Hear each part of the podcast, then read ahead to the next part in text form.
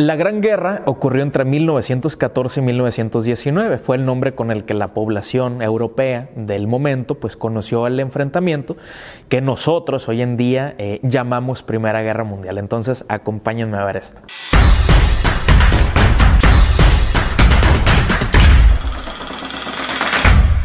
La Primera Guerra Mundial es el primer enfrentamiento que agrupó a muchas naciones o a muchos países en un mismo sitio, por llamarlo de alguna manera.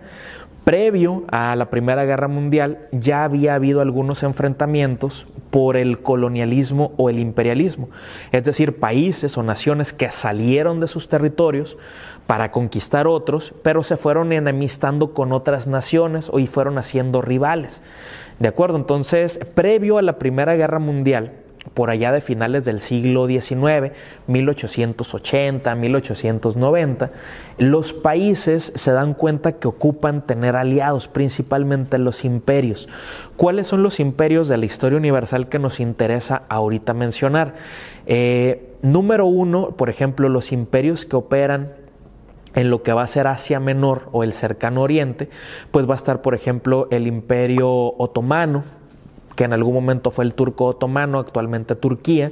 Está también, por ejemplo, el imperio austrohúngaro, está el imperio alemán, ya en Europa propiamente hablando. están también, por ejemplo, países como Francia, el imperio inglés, eh, incluso también el imperio ruso. Imperio ruso porque en ese momento Rusia estaba gobernada por un zar. El zar es el sinónimo de rey. ¿De acuerdo? Entonces, eh, incluso también en el lado del continente americano, los Estados Unidos van a tener un, gran peso o una gran influencia dentro de la política internacional. Eh, entonces, tanto reyes como primeros ministros, como presidentes de diferentes repúblicas, se dan cuenta que ocupan ir haciendo bloques o ocupan ir haciendo alianzas estratégicas o amistades que les permitan en algún momento dado eh, pues apoyarse y defenderse de un posible ataque eh, de otra nación o de otro país el mapa de Europa se va a ir cambiando y se va a ir reconfigurando pues muy, muy, eh, pues cada ocasión, ¿de acuerdo? Entonces, porque cada vez que un país anexaba un territorio, pues aumentaba o las fronteras se definían, pues se cambiaban todos los, los límites geográficos o, por ejemplo, después de la Primera Guerra Mundial, como lo vamos a ver después, eh, hay países que van a acortar sus fronteras, van a acortar sus países, se van a hacer más pequeños, van a nacer nuevos países. Entonces, dentro del mapa europeo, eh, Europa va a estar eh, reconfigurándose y va a estar cambiándose eh, muy, muy, muy frecuentemente. Antes de la Primera Guerra Mundial, hay dos bloques o hay dos que se conoce como sistemas de alianzas. El primer sistema de alianza es llamado como la triple entente. Entente es una palabra francesa que significa acuerdo. Entonces, esta, este acuerdo o esta triple entente está formada por Francia, por Inglaterra y por Rusia. Y este acuerdo tiene sus antecedentes en 1907. ¿De acuerdo? Entonces, Inglaterra y Rusia en este momento son países casi casi hermanos porque el rey Jorge V de Inglaterra y el zar de Rusia, Nicolás II, son primos hermanos. ¿De acuerdo? Entonces ambos son eh, descendientes de la reina Victoria y entonces eh, hay toda una, una parentela ahí. Entonces incluso hasta son, parecen gemelos, se parecen muchísimo, ¿no? Eh, y entonces nace con ellos la idea y entonces se va a sumar Francia para llevar a cabo este acuerdo. Entonces la triple entente, el primer bloque o el primer sistema de, de alianzas. ¿Por qué se hace? Porque por allá en 1892 eh, los alemanes empiezan a ser como muy combativos y entonces empiezan a mostrar como el brazo eh, de expansión, de militarismo y entonces pues todos mejor prefieren estar prevenidos. Hay otro sistema de alianzas también, este es mucho más antiguo que el entente, se remonta a 1870 y se conoce como los imperios centrales. En los imperios centrales, eh, la reunión o la alianza, la amistad va a estar entre el imperio alemán, el imperio austrohúngaro, el imperio otomano y Bulgaria. ¿De acuerdo? Entonces, eh, ya tenemos Triple Entente, ya tenemos imperios centrales y es decir, ya tenemos a los contendientes y a los enemigos de la Primera Guerra Mundial. ¿De acuerdo? Entonces, esto se conoce como sistema de alianzas. Tenemos también que comentar eh, las condiciones de los bloques. Tenemos que decir y tenemos que dejar bien claro que la Primera Guerra Mundial no fue una guerra que llevaron a cabo países pobres. Eran países en los que, bueno, a lo mejor algunos sí, pero mayormente no. Entonces, ahí eh, en este momento eh, los efectos del capitalismo y de la industrialización ya se dejaron sentir. Es decir, las ciudades ya están más pobladas, ya tenemos, por ejemplo, eh, un cambio tecnológico, el, vehículos, es la época, por ejemplo, en la que se empiezan a, a extender las redes de cableado eléctrico, de cableado telegráfico, los ferrocarriles llegan a todos los sitios, la industria ya tiene maquinarias, ya tenemos algunos medios de transporte públicos, todas las ciudades empiezan empiezan a cambiar su esencia y su forma de ser. Y entonces eh, los países que llevan a cabo la Primera Guerra Mundial o la Gran Guerra como se conoció en ese momento son países 100% industrializados y eso qué significa que tenían población, que tenían un territorio muy dinámico y muy activo y sobre todo que tenían dinero para poder gastar en temas de guerra. ¿De acuerdo? Porque una guerra genera pues una industria muy amplia. Imagínense, por ejemplo, todo lo que ocupa un soldado para estar en el frente de batalla. Ocupa la ropa, ocupa el casco, ocupa el arma, el arma ocupa las municiones, ocupa comer tres veces al día, ocupa una cama, una casa de campaña, un médico, una enfermera, ocupa un sacerdote, ocupa un medio de transporte. Es decir, vean ustedes todo lo que se desarrolla pues con una guerra. ¿no? Entonces, eh, por eso estos países industrializados pues pudieron participar porque pues podían solventar todo eso. Entonces, primera condición, país industrializado, es decir, pues están con una dinámica empresarial muy, muy, muy activa. ¿no? Dentro de las causas que dan origen a la Primera Guerra Mundial hay muchas, yo nada más les voy a comentar algunas.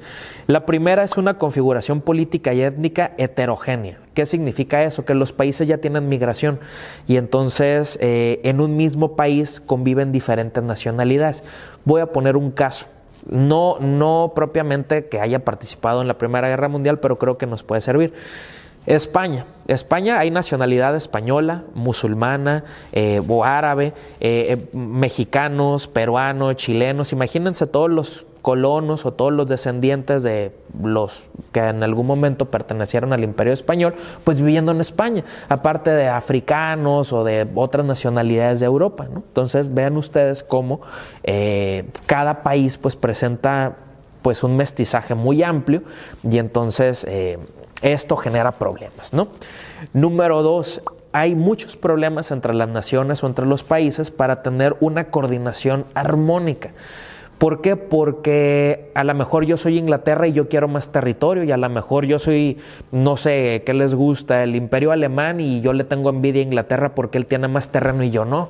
¿De acuerdo? Entonces empieza a haber como problemas de comunicación, empieza a haber un celo, empieza a existir en el ambiente como todo esto que va a desencadenar la Primera Guerra Mundial. Y lo más importante, hay países que tienen posesiones coloniales en exceso. Por ejemplo, lo acabo de mencionar, Inglaterra tenía Sudáfrica, tenía la India, en algún momento tuvo Estados Unidos, tuvo también el, tráfico este del opio en Hong Kong y entonces pues, se creían los dueños de todas las partes del globo terráqueo, ¿no? Entonces, eh, como ellos también los estadounidenses, los ingleses, los franceses, es decir, todo mundo se está peleando por los territorios y por las posesiones, ¿no? Entonces, esto desata en cada país pues eh, conflictos territoriales, rivalidades y algunos problemas, ¿no? Ahora bien, ¿por qué inicia la Primera Guerra Mundial? Por una babosada, por un asesinato. ¿De acuerdo? Entonces todo el mundo ya estaba preparado, todo el mundo ya estaba aliado, ya estaban listos, nomás estaban esperando el pretexto, o como dice el dicho, ¿no? La gotita que derrama el vaso para iniciar la Primera Guerra Mundial. Resulta, a ver si me acuerdo, ¿eh? porque no traigo el acordeón bien, ¿no?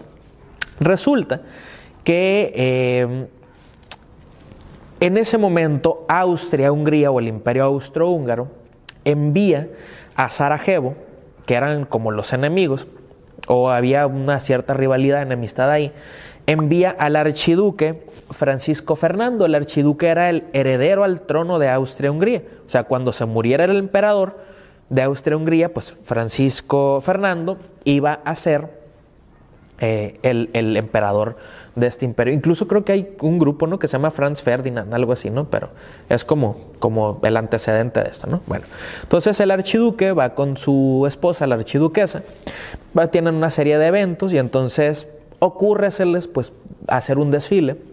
Suben a los archiduques a un carro, ya un vehículo descapotado, y entonces un extremista serbio, pues termina asesinando al archiduque Francisco Fernando.